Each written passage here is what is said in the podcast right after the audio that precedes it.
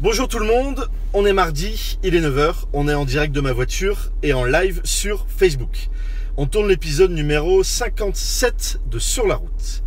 Je m'appelle Nicolas Quillier et mon invité ce matin c'est Jean-Loup Lemaire. Jean-Loup Lemaire, il est le fondateur d'une association qui s'appelle la Tente des Glaneurs, une association qui a pris naissance dans le nord, près de Lille, à Lille, et qui aujourd'hui est présente dans tout le territoire national. Euh, Jean-Loup va nous expliquer son parcours, son chemin de vie qui est exceptionnel. Euh, il a commencé sa vie orphelin, euh, il, est, il a continué en étant cuisinier gastronomique et il lâche tout pour créer cette association. Il va nous voilà raconter un petit peu ça avec ses mots. Vous verrez, c'est passionnant. il va nous expliquer pourquoi cette association, la Tente des Glaneurs. Qu'est-ce qui l'a motivé à la, à créer il y a de cela 8 ans euh, Et enfin, il va nous parler euh, sans filtre et euh, de manière très directe du modèle de l'association dans, la société, l'association telle qu'elle existe. et il a décidé, lui, de lui donner un petit coup de jeune dans le modèle, dans le fonctionnement. Il va nous expliquer pourquoi, comment il fait et qu'est-ce qu'il différencie des autres associations. Voilà, en fin d'émission, question de l'invité, il répondra à la question de mon invité de la semaine dernière et il posera une question à mon invité de la semaine prochaine. Voilà, j'accueille tout de suite mon invité, Jean-Loup Lemaire.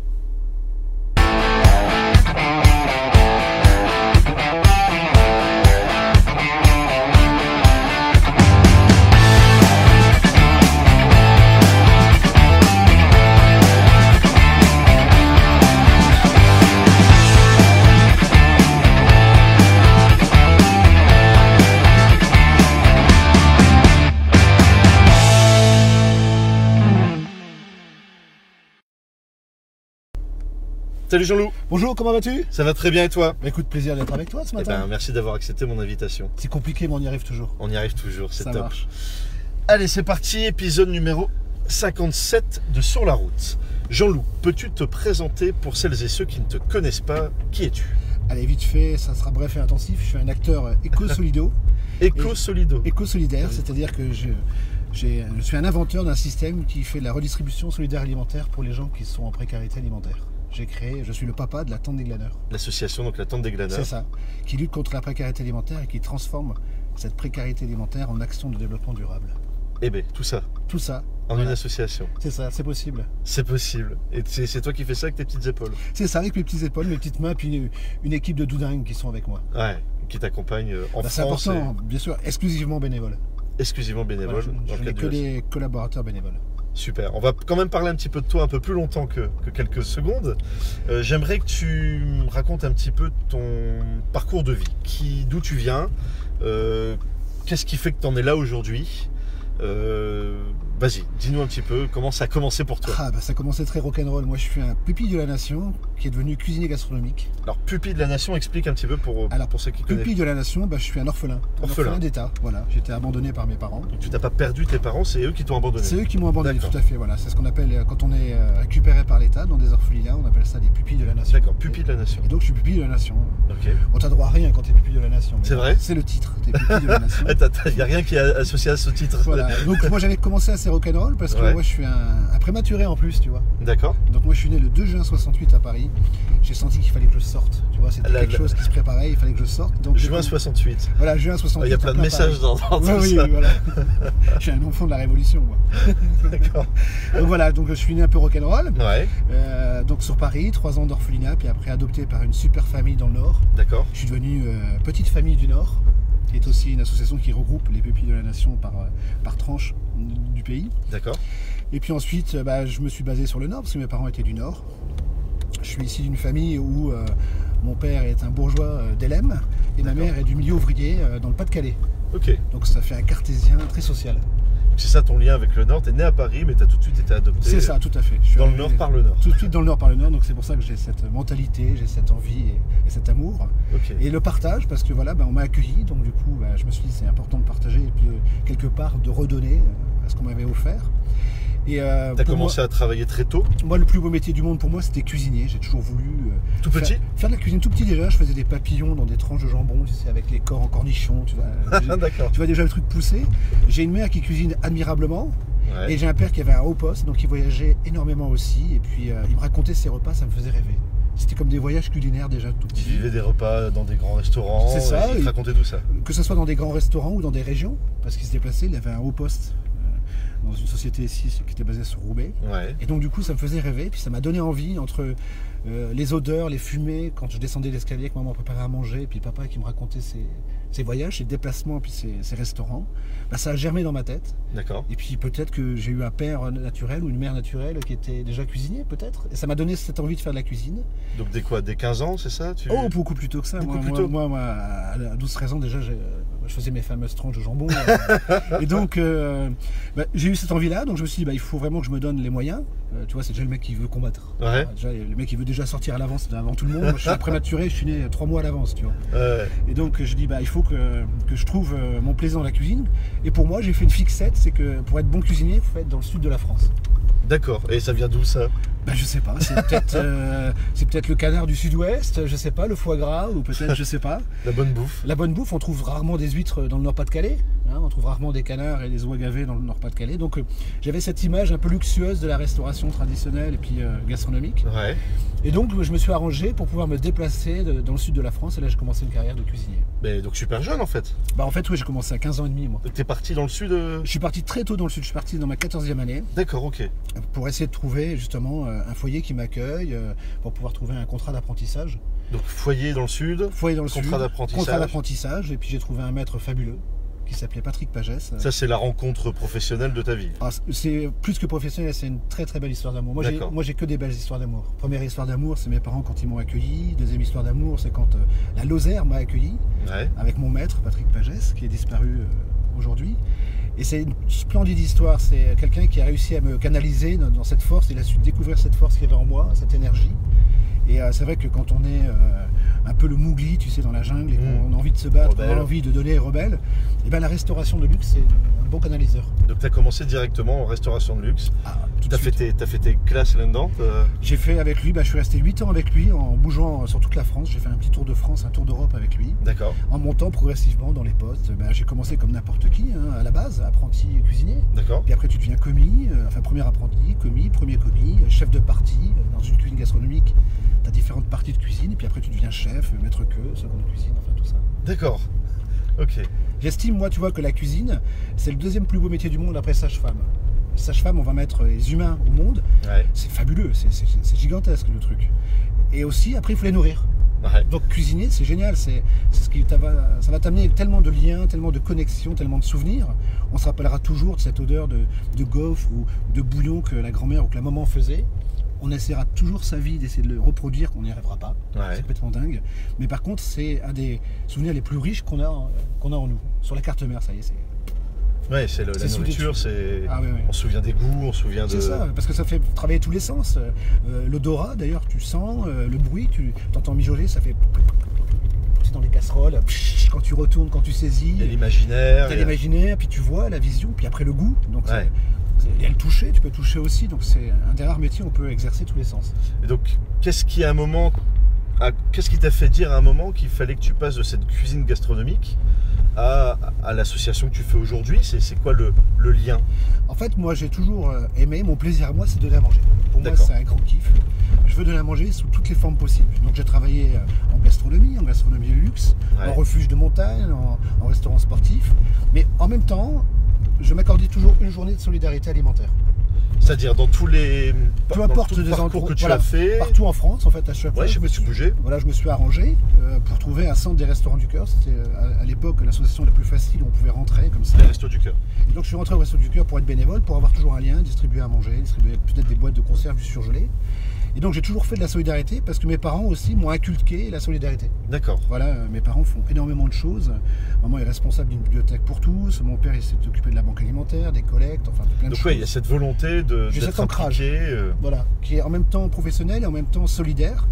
Et donc quand euh, bah, j'ai fini mon petit tour de, France, monter un premier restaurant, travailler sur une cuisine, ouais. eh bien une séparation. Je me suis retrouvé, euh, on dit toujours, on revient toujours à ses racines, donc je suis revenu à mes racines. Et me revoici débarqué à Lille.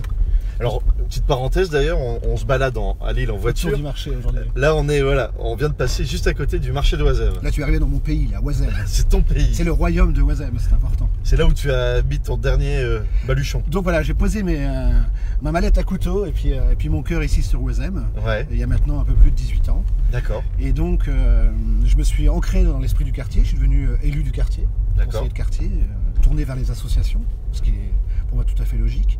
Et je me suis rendu compte qu'il y avait une population qui, traînait un peu sur ce marché un peu bizarroïde. Quoi. Je me suis dit, mais c'est qui ces gens autour des containers? Et je me suis dit, mais qu'est-ce qu'ils font là? Qui sont-ils? Et puis j'ai eu cette idée de dire il faut qu'on crée quelque chose qui soit plus digne parce que j'avais bien senti qu'il y avait un problème de dignité sur ce marché.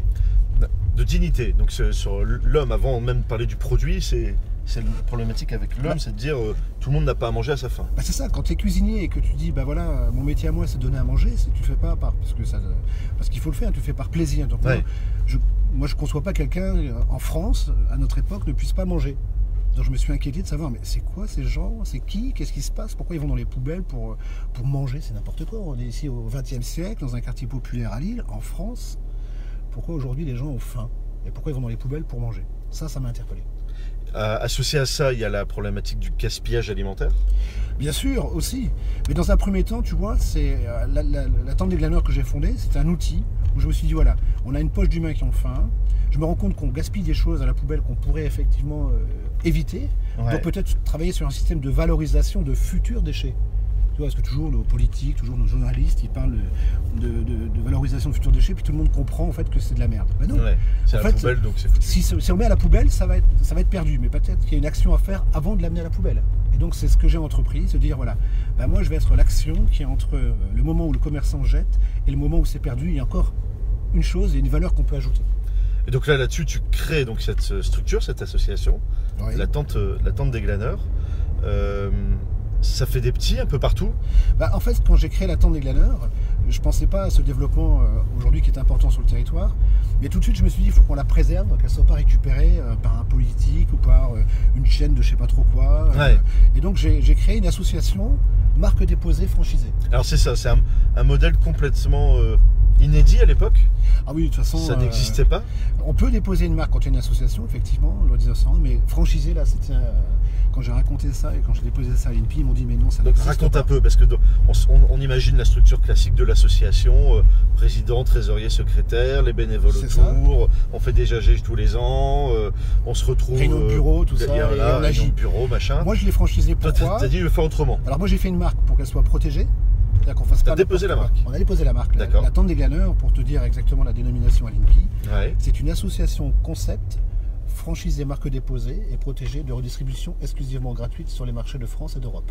Eh bien. C'est long et c'est très cher. mais, au moins c'est clair. Mais au moins c'est clair. Et donc je l'ai franchisé pourquoi? Parce que euh, quand j'ai vu que ça marchait bien à Lille, parce que Lille c'est quand même le deuxième marché d'Europe. Hein. Le marché de Oisem, c'est le dimanche, c'est 650 commerçants. D'accord. C'est dans un quartier de 28 000 habitants. C'est euh, traversé entre 8h du matin et 14h par 50 000 personnes. Donc c'est une usine à gaz. Je me suis dit, si ça marche ici, et si on peut euh, réellement aider nos citoyens en précarité alimentaire, il faut qu'on le reproduise. Mais par ma connaissance et ma compétence au centre des Restos du Cœur, je voulais que ça soit pareil partout. Parce que, en fait, moi, je fais effectivement de la redistribution d'urgence alimentaire, mais c'est aussi avant tout un, lien social. Il faut respecter les gens euh, à qui on redonne de la dignité parce qu'on les sort des poubelles pour qu'ils aient à manger. Je me suis dit, je veux que ça se passe comme ça partout dans le même esprit. Donc je l'ai franchisé comme une franchise commerciale, c'est une franchise associative gratuite, avec effectivement une charte éthique du collaborateur bénévole. Moi, c'est en fait c'est mon salarié, même s'ils sont bénévoles, ils sont collaborateurs parce qu'ils m'aident à développer l'outil. C'est ça, tu les appelles pas euh, quoi. Même, dans ton équipe, tu as donné des noms à tous les postes Bah oui, parce qu'en fait, euh, dans notre franchise, eh ben, on a comme n'importe quelle franchise marque, on a euh, des statuts. Donc on a une charge éthique du collaborateur bénévole. Pour moi, quelqu'un qui travaille au sein d'une association, il faut qu'on respecte ce travail. Aujourd'hui, il n'est pas valorisé parce qu'on ne peut pas le payer. Donc il faut qu'on lui crée un statut spécifique pour lui dire merci de ce que tu fais, c'est cool, on reconnaît effectivement ton travail accompli. Donc pour moi, tu es un collaborateur. Que tu viennes tous les jours de l'année, qu'il pleuve, qu'il neige, qu'on soit un 31 décembre, un 1er janvier, un 1er mai, un 15 août, je reconnais ton travail, tu es un collaborateur. Et le luxe, c'est que tu es bénévole. Donc je t'appelle collaborateur bénévole. Donc ça, euh, c'est mon personnel. Voilà. Et en face, j'ai ma clientèle que j'appelle personne accueillie. Pour moi, c'est pas un bénéficiaire. Pas des bénéficiaires, bénéficiaire Pour moi, ce serait quelqu'un qu'on va instituer, installer dans un pseudo-assistanat. Toi, tu es bénéficiaire, donc du coup, ben, allez, on te met une grosse croix sur le front. une personne accueillie. T'es pauvre. voilà, psychologiquement, une personne accueillie, c'est bon, écoute, je t'accueille comme un pote. Une fois, deux fois, 500 fois. C'est pas le problème. Je suis pas là pour te juger. De toute façon, si tu viens à la tente des glaneurs, tu sais très bien que c'est pas une tente de bobo où on vient lutter contre le gaspillage, même si c'est une action qu'on réalise.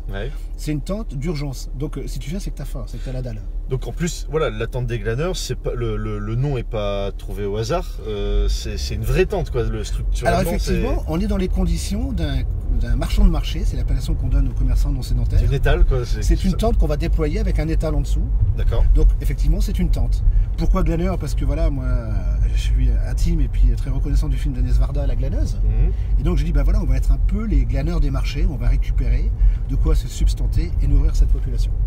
D'accord. Chez nous, on accueille 3 euh, cinquièmes d'étudiants, par exemple, tu vois, des boursiers. Euh, euh, L'État dit qu'on répond à cette précarité alimentaire grâce à des épiceries solidaires, sociales et étudiantes, mais bon, ces épiceries, il faut quand même sortir de la thune. Entre 10 à 30% de sa valeur. Après, quand tu vas au secours pop, bah, c'est un chèque mensuel, voilà, il faut avoir un certain nombre de revenus moi je me suis rendu compte qu'il y avait des gens qui étaient en dehors de ce système, qui étaient hors barème.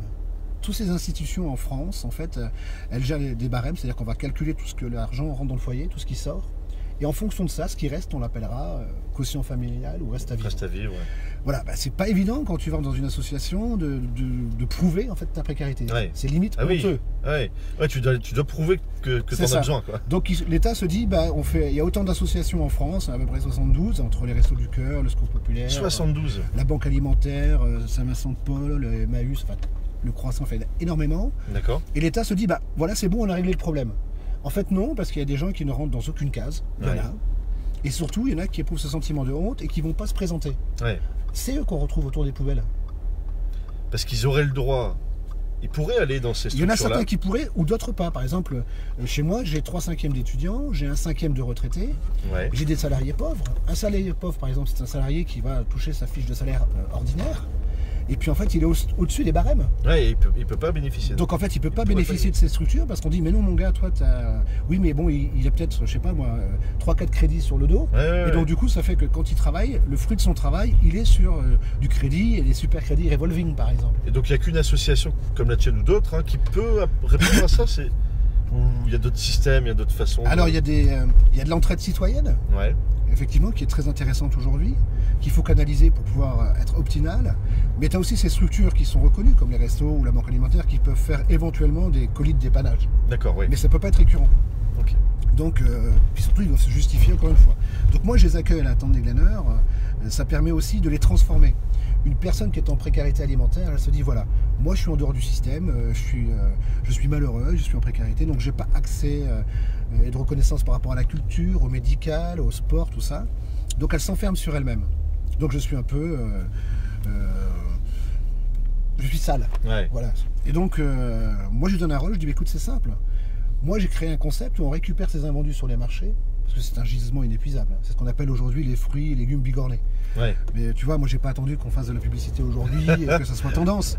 Je me suis dit il faut qu'on travaille là-dessus. Et eh ben écoute mon gars, je sais ta condition parce que si tu viens, c'est pas par plaisir. Par contre, j'ai besoin de toi. Aujourd'hui, sur les marchés de France, on n'avait pas quantifié ce, gisement inépuisable. J'ai pas assez d'estomac pour manger tout ce qu'on jette. Ah, ah Donc j'ai besoin de ton estomac. Prête-moi ton estomac. Donc du coup, il devient C'est lui acteur. qui te service. C'est un acteur. ça devient un acteur. Donc il retrouve un rôle dans la société. C'est ce qui est important. C'est aussi simple à dire, assez compliqué à mettre en place et surtout assez compliqué à se faire aider pour le mettre en place le fiabiliser. Il y, a, eu, ça a bougé un petit peu il n'y a pas longtemps au niveau de la, au niveau de l'État, au niveau des lois, puisqu'il y a la loi anti-gaspillage qui est, qui est sortie, donc qui oblige les, les supermarchés à, mhm.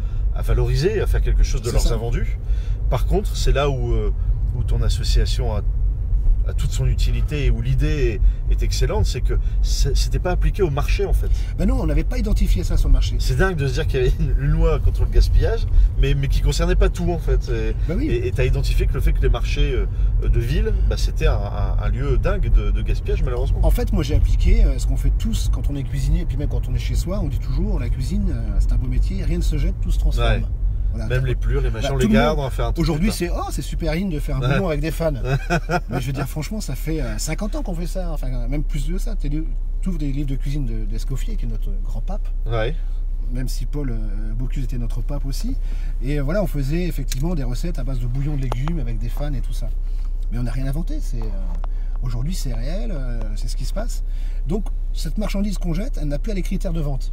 En France, ce qui est assez drôle, c'est que effectivement, on se dit bah oui, je je suis pas trop habitué à acheter des, légumes ou fruits qui sont abîmés, à part une certaine population qui accepte de prendre des légumes un peu tordus avec de la terre.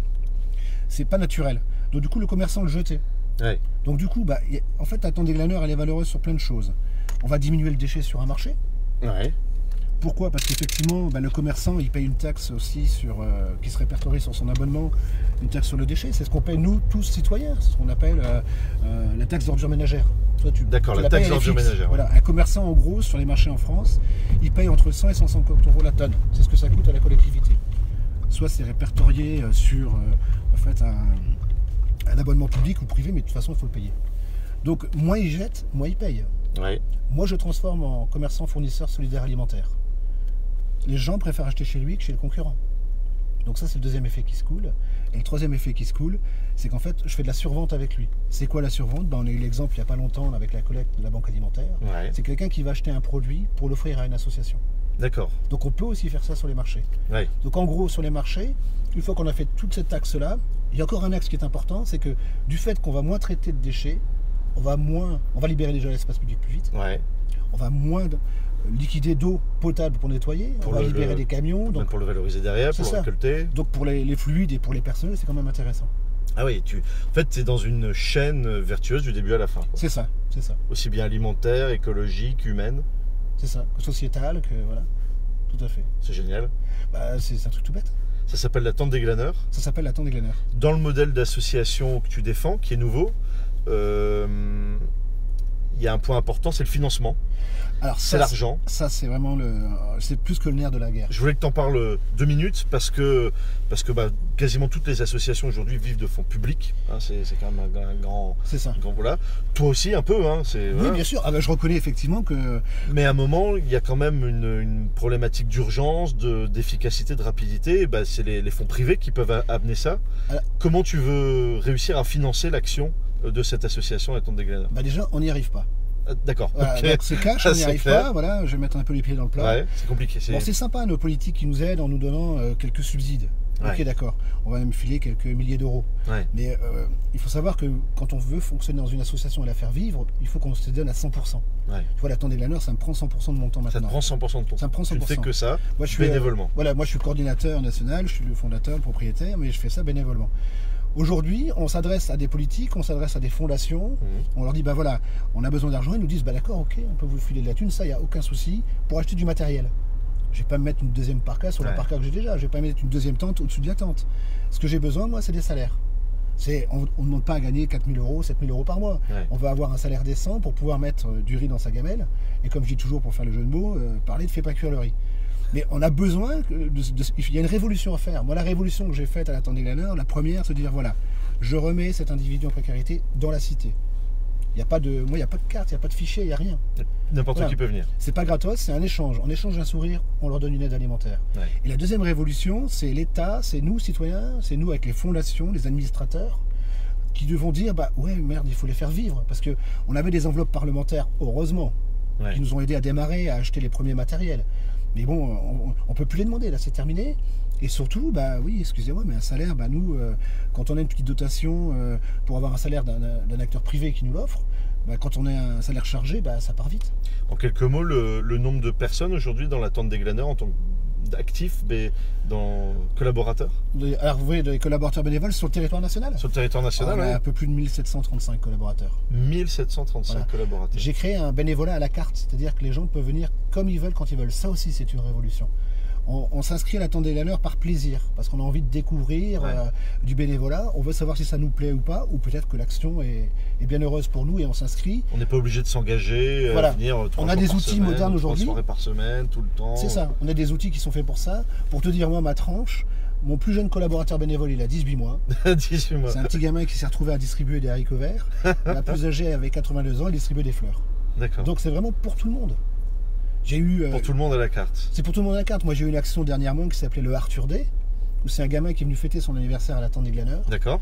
Donc, plutôt que de garder ses cadeaux, il a offert euh, l'argent qui était pour les cadeaux pour acheter des cadeaux pour les enfants de la tente des glaneurs. Génial. Et ils sont venus avec 11 copains euh, faire leur anniversaire. C'est possible. Ah, c'est top ça. Après, ce qui est compliqué, c'est effectivement, bah, il faut euh, ouvrir nos associations parce que c'est contraignant par rapport aux assurances, contrairement à tout ça. Mais moi, si possible. J'avais écouté tout le monde, j'aurais arrêté. Bah quand j'ai ouvert la tente des glaneurs, on m'a dit, mais tu vas faire de l'attroupement sur la voie publique. Ah, d'accord, ouais. Trouble à l'ordre public. l'attroupement sur la voie publique. mais ça fonctionne. Bon, je suis assez fier, c'est d'avoir créé ça sur mon quartier d'Oisem, qui est un quartier très riche. Je suis fier aussi, c'est que la mairie m'ait autorisé à faire cet exercice, qui maintenant est reconnu. Euh, par les différentes personnes. Nationalement Nationalement aussi, bah oui, on a quand même des potes qui sont sympas quoi, avec la tente des glaneurs. Mais euh, je pense qu'il faut maintenant, aller. on est installé, mais il faut nous aider aussi à survivre, sinon on va crever. Quoi, et, pour t'aider, euh, pour être clair aussi, tu as lancé une campagne de crowdfunding. C'est ça. financement participatif. Bah, si vous allez sur les réseaux sociaux. Elle est déjà lancée là? Elle est lancée, on l'a lancée, la semaine dernière. C'est sur les réseaux sociaux. C'est pour deux choses. Voilà. On mettra le, le, lien, de, la campagne euh, en commentaire. Si Attendez Gagneur vous plaît, si ça vous parle, si vous avez envie d'aider, vous, avez, euh, vous pouvez donner 10 euros, vous pouvez donner 50, 20, 100, 50 000 euros, il n'y a pas de souci. non, non. Mais vous pouvez aider à, votre taille, c'est important. Regardez le gamin là, euh, le Arthur D. Il nous a filé son, pognon d'anniversaire. C'est génial. Donc voilà, c'est possible on, ne vous demande pas de. On est en période solidaire là. C'est bientôt Noël. On va recevoir les, les, fiches de défiscalisation pour les restos du cœur et tout ça. Pourquoi ne pas faire quelque chose avec la tente des glaneurs le message est passé et on mettra le lien du crowdfunding dans, le, dans les commentaires. On arrive à la fin de l'émission. En fin de l'émission, il y a une rubrique qui s'appelle Question de l'invité. Question de l'invité, le but c'est que tu répondes à mon invité de la semaine dernière. La semaine dernière, mon invité c'était Fatia Lexouli. Euh, Fatia, c'est la cofondatrice d'une association qui s'appelle Little Big Woman, qui aide les femmes à entreprendre. Voilà. Donc, euh, exclusivement les femmes euh, à, se lancer, à lancer leur entreprise, à, super Assaut, super assaut, très dynamique. elle t'a posé une question et un, défi dans, dans, l'émission de la semaine dernière. j'ai vu, j'ai vu. La question c'est, et répondons-lui rapidement face caméra, l'impact, quoi, l'implication, ou plutôt le, le ouais, l'impact des femmes dans, dans, dans, le, dans ton association surtout en tant que bénéficiaire, quoi. Tu dis pas bénéficiaire en tant que. Bah, euh, c'est une très belle question parce qu'effectivement, on oublie cette population. On a énormément de femmes, euh, familles monoparentales qui vivent seules, ou même des étudiantes, ou même euh, des femmes adultes, qui sont dans la précarité, et je ne sais pas pourquoi, par quelle gymnastique humaine ça se passe et, sociétale, elles ne se présentent pas sur les centres. C'est quoi C'est de la honte? C'est, je pense que on est encore dans ce clivage où on dit bah, un homme euh, réussit, une femme, si elle ne réussit pas, bah, c'est honteux. Mais non, mais c'est aussi honteux pour une femme que pour un homme. Tu le vois, ça, concrètement. Je le vois, et puis c'est vrai que moi je vois depuis, euh, bah, maintenant on est né en 2010, nous, euh, la des glaneurs, effectivement, le, le, quota, si je ne parle pas de quota, mais en fait, euh, le contingent de femmes qui arrivent, elles sont de plus en plus nombreuses. Quoi. Arrives à le... On, arrive à le quantifier, on l'analyse parce que chaque semaine on fait des statistiques pour savoir qui on accueille et les quantités qu'on distribue. C'est important de savoir où on va.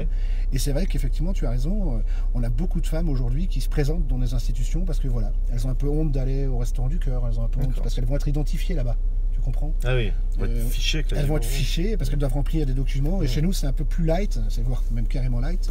et donc, euh, elles peuvent se permettre de venir chez nous parce que aussi elles font une action euh, éco-solidaire. Ok. Super. J'espère que j'ai répondu à ta question. Bah, tu as très bien répondu à cette question. le...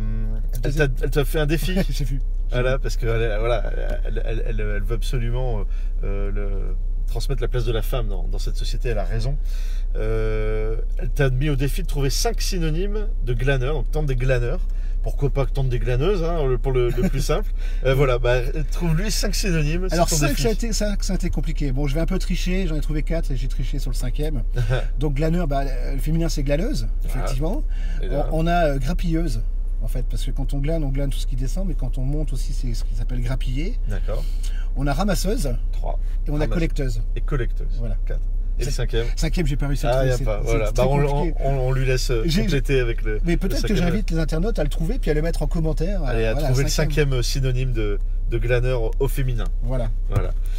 Super, on arrive à la fin de cette émission. Normalement, c'est à toi à ce moment-là de poser une question à mon invité de la semaine prochaine. Mhm.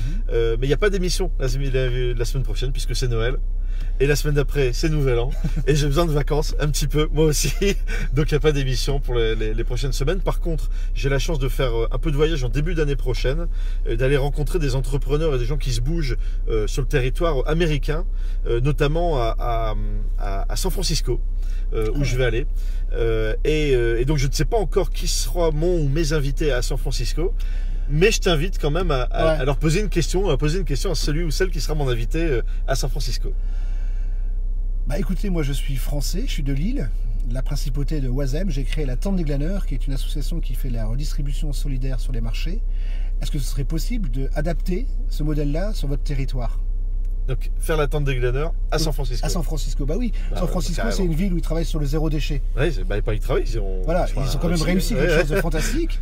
Donc, moi, je fais la valorisation de futurs déchets à destination de l'humain. Il y a des connexions à faire. Il y a, des connexions à faire. Invitez-moi, je vais vous expliquer, c'est fabuleux. Et eh ben, je me chargerai de lui poser euh, la question. c'est ma mission euh, pour, euh, durant mon voyage. Avec un grand plaisir. Merci beaucoup Jean-Loup pour cet échange. Je te laisse sortir. Bon courage. Bonne fête de fin d'année à toi. À bientôt.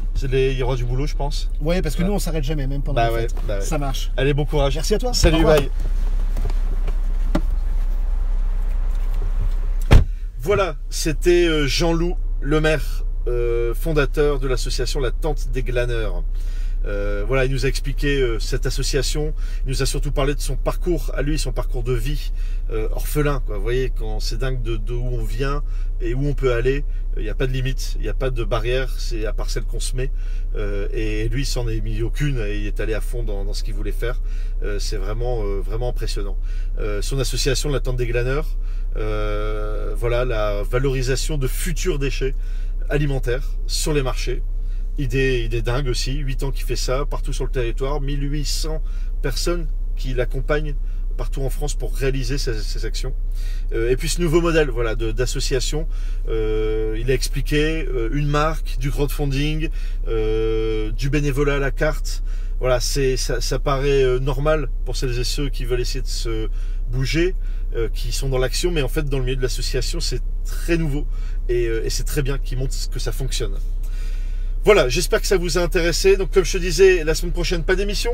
La semaine d'après non plus, puisque bah, c'est Noël, euh, Nouvel An. Et après, donc, je serai sur le territoire américain, du côté de San Francisco, où je vais rencontrer euh, voilà, des entrepreneurs et des entrepreneuses qui se bougent, voir du côté euh, de ce côté de l'Atlantique comment ça se passe. et je vous ferai donc une ou plusieurs émissions en direct de là-bas. Voilà, donc d'ici là, bah, d'ici cette prochaine émission, début janvier, portez-vous bien, entreprenez, bougez-vous, prenez des risques, engagez-vous auprès des autres. Euh, sont les fêtes, c'est Noël. Euh, aidez les plus démunis